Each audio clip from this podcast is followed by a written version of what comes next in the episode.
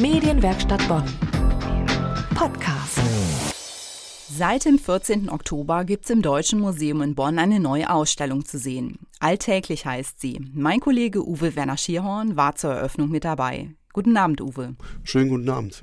Alltäglich. Ist das eher all oder eher alltäglich? Was bekommt man in der Ausstellung zu sehen? Beides. Die Ausstellung zeigt Raumfahrttechnologien, die Anwendungen auf der Erde gefunden haben. Also die Teflonpfanne? Nein, die nicht. Teflon oder genauer gesagt PTFE. Polytetrafluorethylen war ja nur ein Zufallsprodukt eines amerikanischen Physikers, der in den 30er Jahren ein neues Kältemittel gesucht hat. Also keine Raumfahrt. Nein, hier sieht man Anwendungen in vielfältigen Bereichen, also Wohnen, Arbeiten, Gesundheit, Ernährung, Reisen, Freizeit. Versteht man alles sofort oder gibt es auch Dinge, für die man lieber eine Führung bucht? Das Konzept spricht mehrere Zielgruppen an, also vom Laien bis zum Experten. Und Führungen finden am Wochenende statt, für das gesamte Museum und die Ausstellung eingeschlossen. Außerdem gibt es begleitende Kinder- und Familienangebote wie mit Pfiffikus zur Raumstation, Senkrechtstarter, Sternengucker. Und was sind das für Technologien, die auf der Erde angewandt wurden?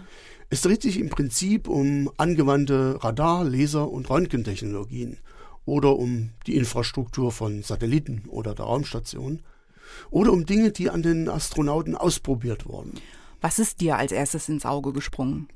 Ich bin nun Maschinenbauingenieur und habe bestimmt einen sehr speziellen Blick. Aber am Anfang bin ich über eine Infotafel gestolpert. Da ging es um Kohlenstofffaserverbundwerkstoffe für Flugzeugteile.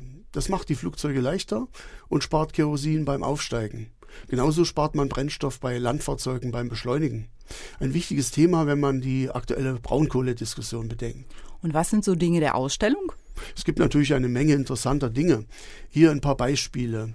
Das Ceran-Kochfeld und das Fertigungsverfahren für Gleitsichtbrillen entstanden aus einem extrem glatten Spiegel zum Aufspüren von Röntgenquellen im All. Der Galileo Muskeltrainer, bekannt in Fitness und Reha, hatte seinen Ursprung im Training der Astronauten in der Raumstation. Eine Lasertechnologie, LIDAR genannt, L-I-D-A-R, scannt die Struktur einer Umgebung ab. So können automatische Rasenmäher kindersicher gemacht werden oder 500 archäologische Stätten in 3D rekonstruiert werden. Auf der ISS wurden Untersuchungen zum Gleichgewichtsverhalten durchgeführt, und zwar mit dem sogenannten Eye-Tracking, der Blickerfassung. Das wird nun genutzt, um Laseroperationen sicherer zu machen. Aber ich will jetzt nicht alles verraten. Dein Fazit zur Ausstellung. Die Ausstellung zeigt, dass die Möglichkeiten der irdischen Umsetzung von Raumfahrttechnologien vielfältig sind und sicherlich noch nicht voll ausgeschöpft. Die Ideen liegen quasi auf der Straße, man braucht sich nur zu bücken und sie aufzuheben. Mein Kollege Uwe Werner Schierhorn. Er war bei der Eröffnung der Ausstellung Alltäglich im Deutschen Museum.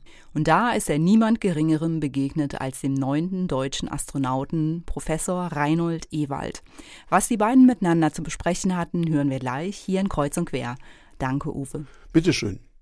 Der neunte deutsche Astronaut Professor Reinhold Ewald eröffnete die Ausstellung Alltäglich. Ewald hat 1997 auf der Raumstation Mir gearbeitet. Drei Wochen lang war er dort. Mein Kollege Uwe Werner Schierhorn hat mit ihm gesprochen. Herr Professor Ewald, was hat Sie gereizt, Astronaut zu werden?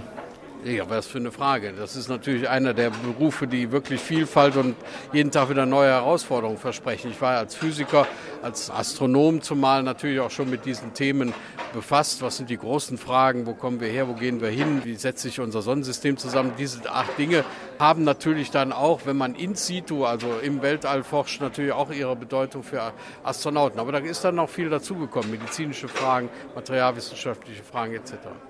Wie muss man sich grob das Bewerbungsprozedere vorstellen?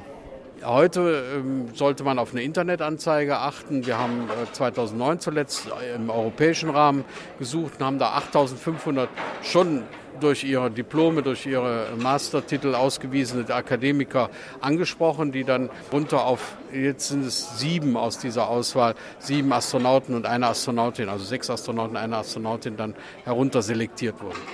1997 sind Sie als neunter deutscher Astronaut in den Kosmos geflogen, und zwar auf die Station Mir.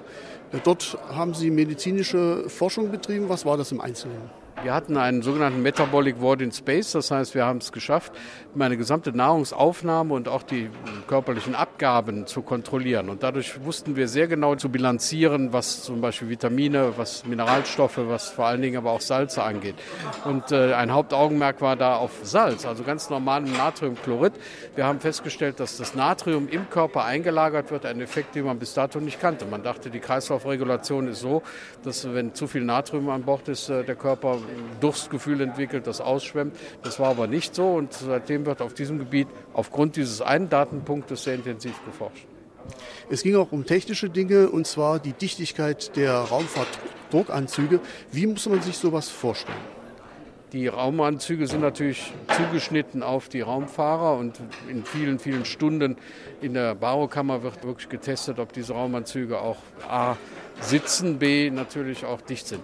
Und das ist eine der mühsamsten Trainingsmomente, wenn man Stunden um Stunden zum Nichtstun vergattert ist und diese Raumanzüge natürlich auch anfangen einschlafen zu lassen oder ähnliches. Also das ist schon eine Erinnerung, wo man sagt, es muss sein, aber es ist nicht die angenehmste. Delta Lima 2 Mike India Romeo hieß ihr Funkkennwort.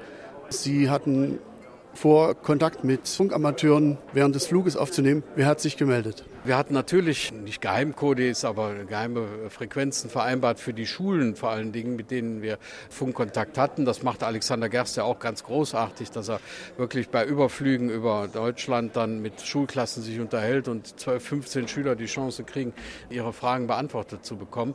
Wir hatten natürlich auch mit den Funkamateuren, die die Anlagen an Bord damals der Milraumstation vorbereitet haben, Funkkontakte vereinbart. Aber ich muss ehrlich sagen, ich bin da sehr unerfahren hochgeflogen und konnte aus dem riesigen Stimmengewirr. Gerade in Europa, in Nordamerika konnte ich wirklich nur wenige Rufzeichen rausfiltern und äh, entsprechende Bestätigungen dann nachher auch austauschen. Ein Funkamateur, der es sehr gut hatte, das ist einer in Labrador gewesen. Wenn wir dann äh, auf unserem Orbit über Kanada, Nordkanada raus auf den Atlantik segelten, da war er ziemlich allein im Äther. Und mit dem haben wir uns also tatsächlich auch über ein, zwei Tage immer mal wieder getroffen, wenn wir wussten, also unser Orbit führt uns über diesen Funkamateur. Raumfahrt ist riskant. Als Sie am 23. Februar 1997 in der Raumstation waren, brach ein Brand aus. Was ging in diesem Moment in Ihnen vor? Ich war noch gar nicht mal ähm, furchtsam, dass es mir jetzt an den Kragen geht oder dass da, sondern ich war einfach nur ärgerlich, dass äh, in der einen Mission, die ich die Chance habe, jetzt Experimente durchzuführen und dass da jetzt am 14. von äh, 21 Tagen Schluss sein soll. Und ich habe schon angefangen, auch äh, einige der Ergebnisse der Experimente mir in die Tasche zu packen. Sollten wir gezwungen sein, dann auch die Raumstation zu verlassen. Es ist Gott sei Dank nicht so weit gekommen, aber ich erinnere mich sehr gut, dass ich also sozusagen mit dem Schicksal gehadert habe, dass ausgerechnet mir das passiert und ich vielleicht meine Mission dann frühzeitig beenden müsste. Das war mein Kollege Uwe Werner Schierhorn im Interview mit dem Astronauten Professor Reinhold Ewald. Der hat die Ausstellung alltäglich im Deutschen Museum Bonn eröffnet. Diese Wanderausstellung ist noch bis zum 17. März zu sehen. Weitere Informationen bei uns auf medienwerkstattbonn.de. Medienwerkstatt Bonn. Mehr Beiträge auf medienwerkstattbonn.de.